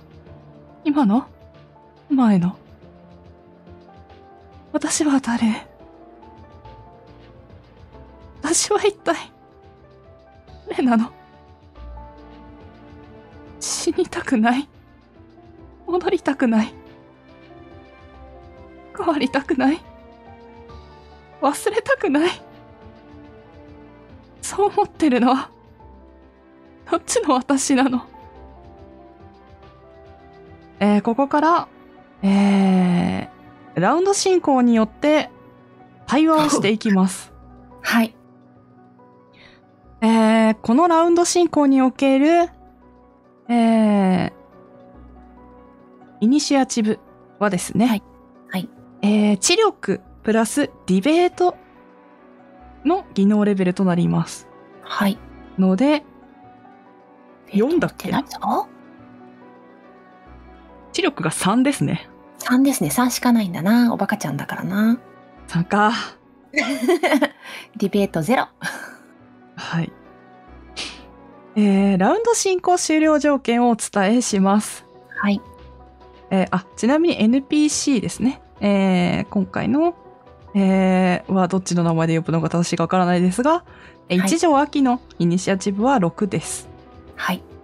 えーラウンド進行終了条件をお伝えします。はい。あなたが、えー彼女に対して行う交渉技能の成功数が合計3となることです。うわ。はい。交渉技能は、えー持っているのは魅力。魅力と、まあ、ぎ交渉そのものと、はい。の2つです。ですね。ので、まあ、今回は一番高い魅力で頑張ってください。魅了か。はい。あ魅了ですね。失礼しました。はい魅了ですね。魅了で頑張ってください。イエーイ三つ、えっと、はい。えー、あなたは、えー交渉技能をロールする前に、彼女が変装したままでいいか、それか、えー彼女が蘇りをするべきか選択することができます。これはターンごとに変わっても構いません。たはい。だし、えっ、と、成功数が3になった時に、えー発言していた内容を採用します。はい。えーはあ戦闘敗北条件もお伝えします。はい。あなたの共鳴レベルが10になり逸脱することです。はい。逸脱した場合は、あなたの意思に関わらず、彼女と共に演奏したまま前の線を忘れることになります。はい。はえっと、ごめんなさいね、サッパちゃん。確認です。あはい。ターン数が 3? ターンは何個でもいいです。ただ何個、でもいい。何個でもいいです。その代わり、が上がりきるまで。上がりきるまでで終了です。はい。ので、で、3ターンかからないかもしれないし、うんはい。はい。で、えっ、と、ダブルが出たら2。そうですね。はい。なので、はいえっ、と、トリプルが出たら、え1回でトリプル出たら終了です。はい。まあ、トリプル出ないけどね。えっ、と、欲しくないから。一応、言っておきますね。えーハーモニー？そうですね。まあ、お任せはします。ハーモニー、ハーモニーでいいのかな？そう、ハーモニーがあれば、多分終了する。ああ、はい、そうですね。はい。一応理解はしています。わかりました。そこはお伝えしておきます。それははいどうしてもあなたが、えー彼女に戻ってほしいと、戻ってほしいかな？との願うのであれば、その選択もあると思います。はい。では、行きましょうか。はい。えーまずは、えーこちらの行動になります。行動を決定します。2。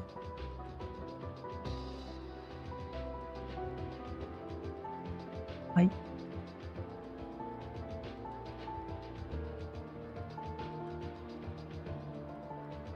私のために犠牲になった人がしいるって、その人たちが変わるわけじゃないって、とうこちゃんは言ったね。うん。でも、私が、福島和音になれば、私はそのことを忘れてしまう。でも、忘れたら、考えなくて済む。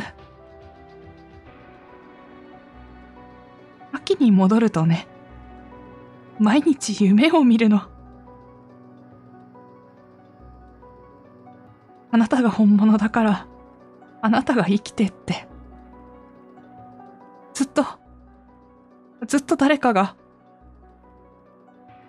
私に語りかけてくる。それはやっぱり、辛いのよ。えー、共鳴判定をお願いします。はい。強度4、上昇1、共鳴感情は絶望かっこ傷です。あれいやー、ルルーツーツ1でお願いします。はい、4か。えー。えー、そっか。はい。ダブル。ダブル。ダブル。では、1上昇一ですおね願いします。はい。ああ。はい。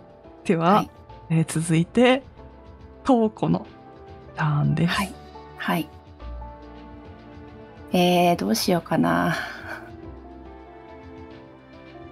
もう、一撃で決めます。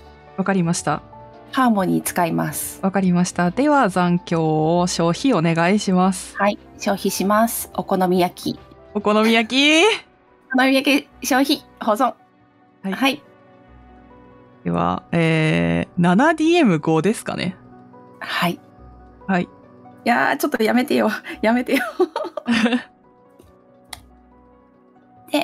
その前に喋るんですね。そうですね。お願いします。はい。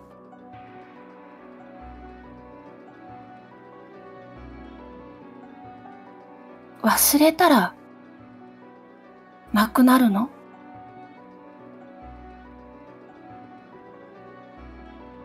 忘れたら、犠牲になった人はどうなっちゃうの？その人は忘れてないよ。れは、あきちゃんが道を選んじゃった子だって。その子の人生はずっとそのまんまなんでしょ？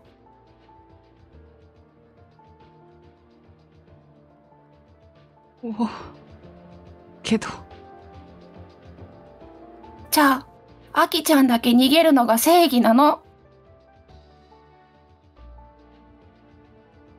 そんなあきちゃん見たくないキラキラしてない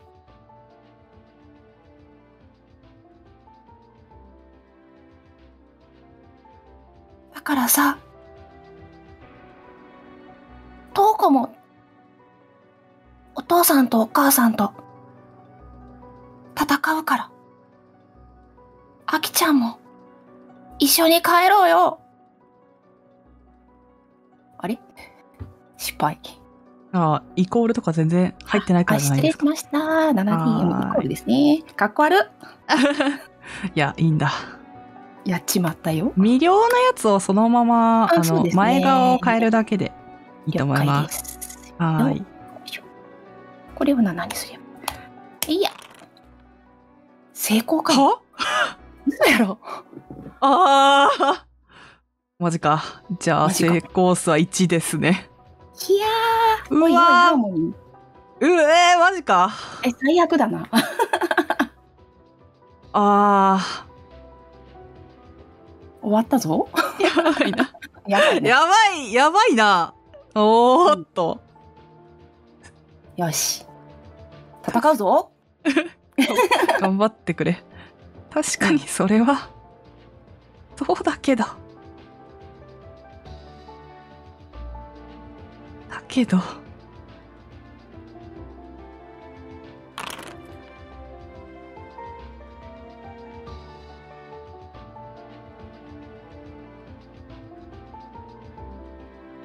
だって、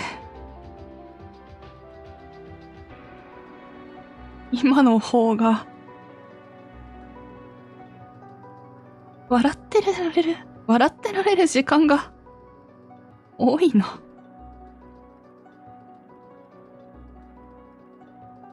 辛いことも忘れて、周りの人と、ただ何も考えずに笑える時間がすごく多い。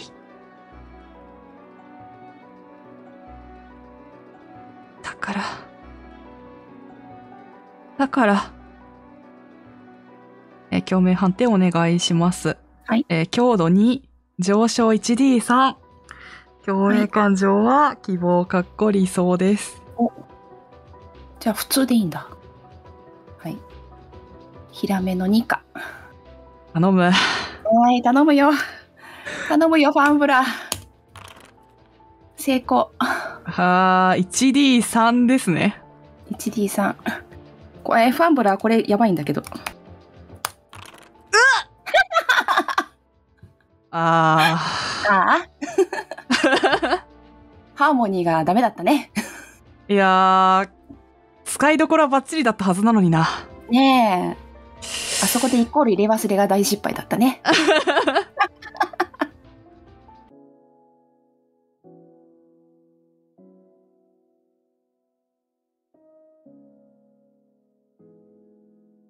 ごめんね。ごめん。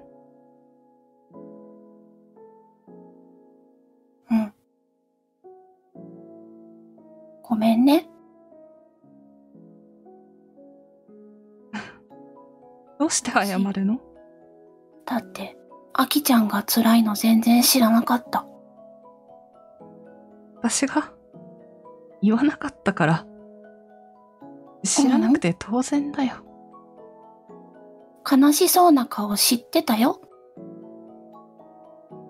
辛そうな顔も知ってたよ。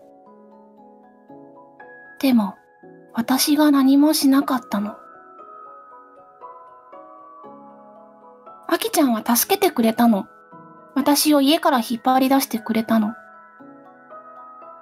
なのに、私は何もしようとしてなかったの。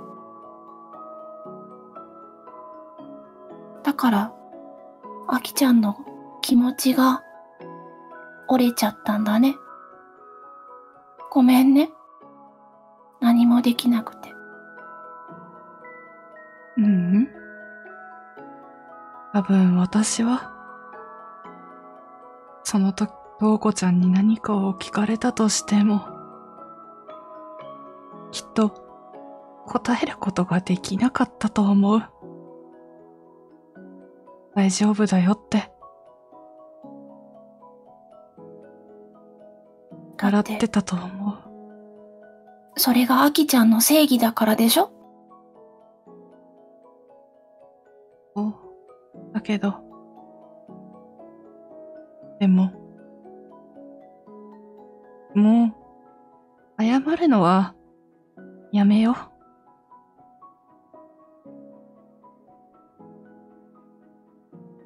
あきちゃんは、いなくなっちゃうんだね。うん。私は、これから、対馬和音として生きていく。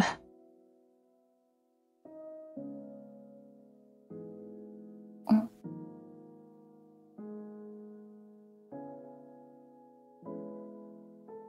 ぎゅーっと抱きしめます。はい。辛かったね。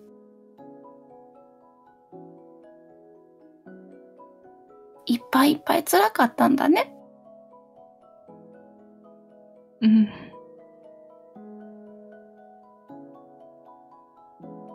そうだった。楽しいことや。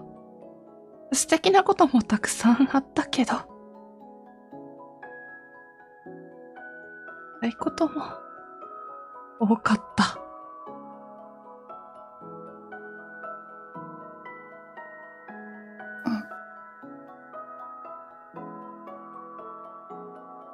緒に。楽な道歩こっか。とうこちゃんは、それでいいの？さくらちゃんになっていいの？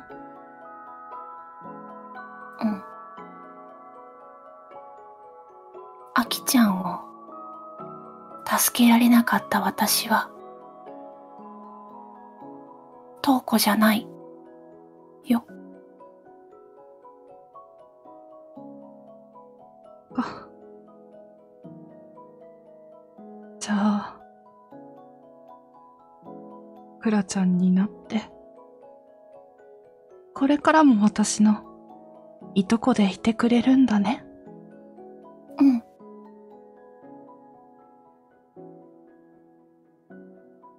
そうだね。かすねでもね、ん？今度はね、うん。辛いこと言って。うん。わかった。ごめんね。あ、謝らないって、さっき自分で言ったのに。うん。ありがとう。うん。さくらも、ありがとう。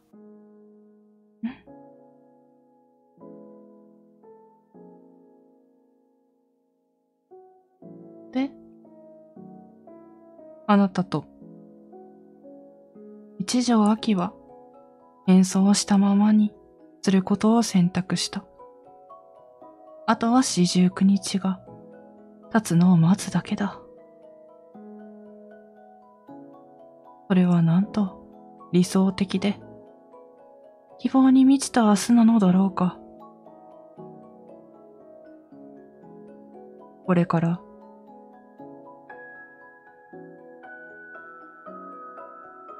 四十九日という時間をかけて、ゆっくり、ゆっくりと、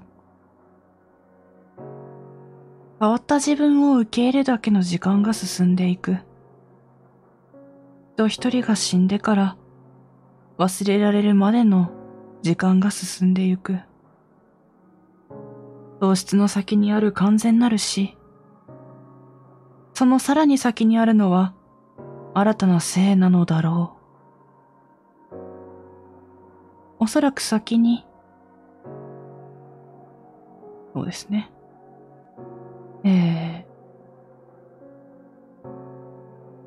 一条秋が、津島和音となって演奏を終える。たとえ誰もが演奏前の一条秋のことを忘れてしまったとしても、今こうして繋がった新たな縁は生きてゆくはずだ。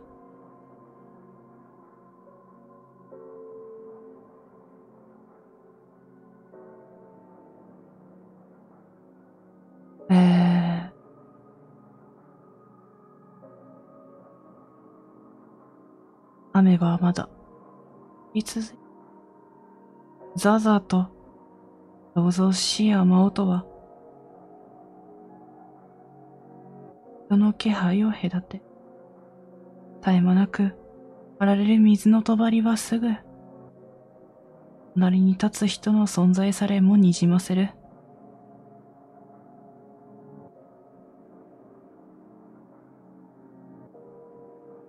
だけど変だ。顔が見えない。まるでインクが水で滲んだように、その顔が見えない。雨の中で、隣を歩くこの人は、知っているはずだ。知っていたはずだ。だけど変だ。記憶が雨粒のようにこぼれ落ちてゆく。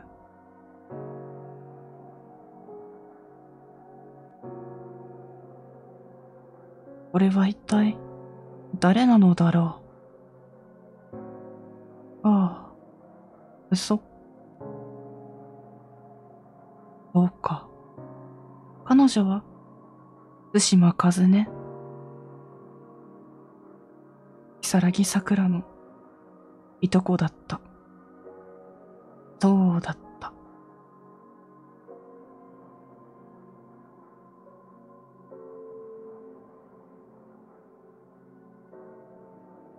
性は変わる。人間は生き方を変えられる。きっと思ったよりも簡単に、誰かが望む、誰かになれる。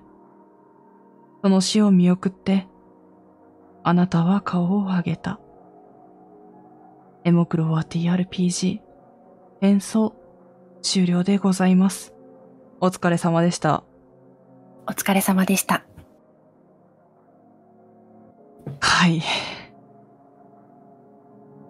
折れちゃったか？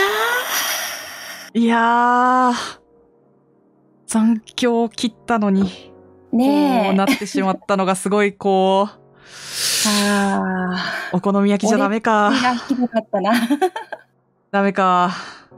うん。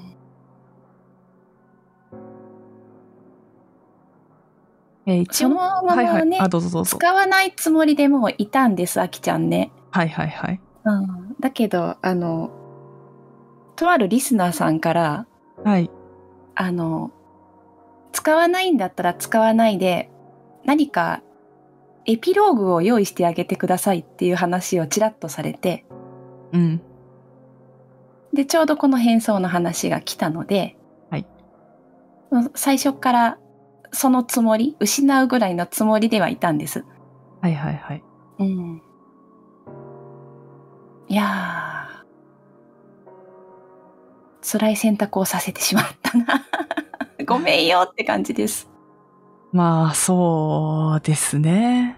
まあ、うんその話をもらった時に私は、えーっと、まあ、この変装っていうシナリオの中身をね、私だけは知っているわけなので、うんうんこ戻ることによって、こう、自分が迷っていた正義を、うんこう、受け入れて、こうしていくことが正義なんだってまた、一条秋が決められればいいなって、まあ思ってはいたんですけど、ええ、ええ。まあちょっと、ダイスがうん。そうはさせんぞと 言っていたので、まあ、うんこういう流れになってしまいましたね。はい。えっと、一応お伝えしておくんですが、はい。えー変装したままエンドを迎えた、えー吉森東子ですね。はい。は、えーシナリオ内では逸脱したキャラクターとなり、えーロストとなっていますが、はいあ。くまでこのシナリオに参加した共鳴者という名前、えっ、と、吉森東子ですね。という名前はいのキャラクターが逸脱してロストした扱いになるので、はい。え変装後に死に変わった存在を新たな共鳴者としてキャラメイクしても良いうんというのもあります。はい。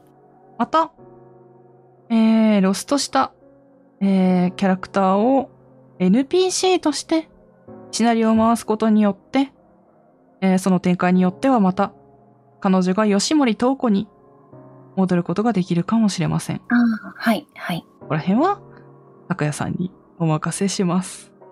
はい。はい。では最後に感想をいただいて終わりますか。